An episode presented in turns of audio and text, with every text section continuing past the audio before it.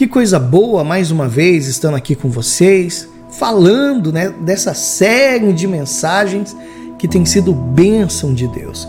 Homens em crise e os seus efeitos na igreja, na sociedade e na família. E hoje eu quero tratar um assunto assim bem rápido contigo, esse podcast é bem pequenininho, sobre a necessidade que os homens aprendam a ser homens. Como assim, pastor? É isso mesmo, filho. Olha só. Quando Davi, ele estava chegando o dia da morte dele, ele dá alguns conselhos para Salomão. E entre as diferentes orientações que ele dá ali a respeito do reino, a respeito disso, daquilo, daquilo outro, ele dá uma orientação para ele que me chamou muita atenção. O rei disse para ele assumir o governo de Israel, mas que ele precisaria ser homem. Olha só, Primeira Reis, primeiro livro dos Reis, capítulo 2, a partir do versículo 1. Acompanha comigo.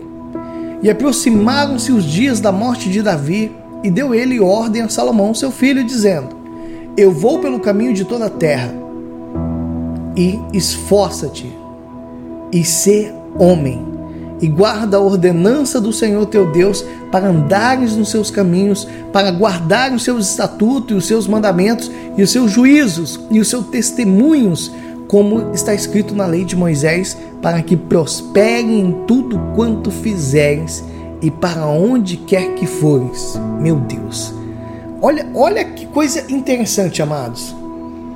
Davi sabia dos desafios que Salomão ia enfrentar depois que ele morresse. Ele tinha que ser muito forte, porque havia necessidade de que ele se portasse como homem, conduzindo a nação com firmeza ali, com autoridade, com sabedoria, com honra mesmo. E é claro, mano, Salomão ele sabia disso. Se havia algo que ele aprendeu com o pai dele foi ser homem. Porque Davi ele teve muitos erros e a Bíblia não omite nenhum deles, ao contrário, revela tudo. Mas também mostra as virtudes desse homem que era o segundo coração de Deus. Para e pensa aí comigo. Você já percebeu que hoje há uma necessidade de se contar com os modelos masculinos? Porque eu acredito que a masculinidade é um valor que precisa ser aprendido, copiado.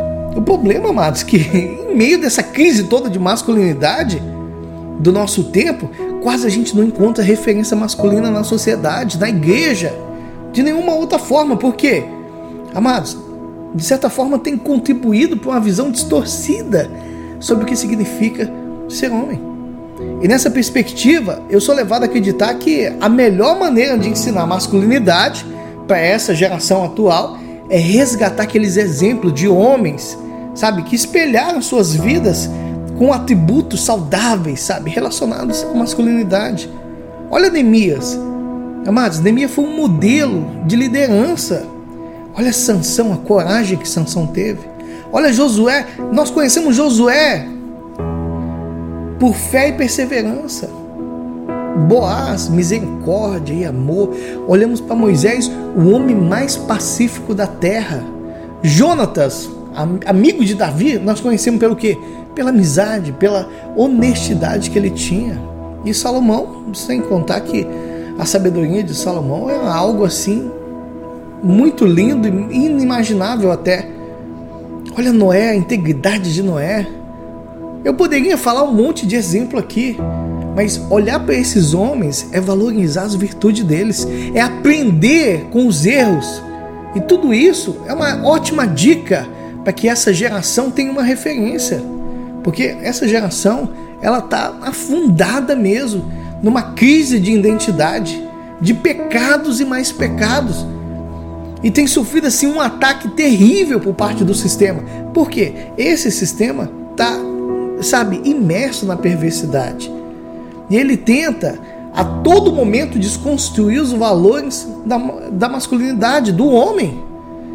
E nós precisamos olhar para a Bíblia e observar a história dos santos, sabe? Homens de Deus, aqueles que serviam o Senhor com firmeza, com honra, mostrando a essa geração o padrão bíblico de masculinidade. Sabe?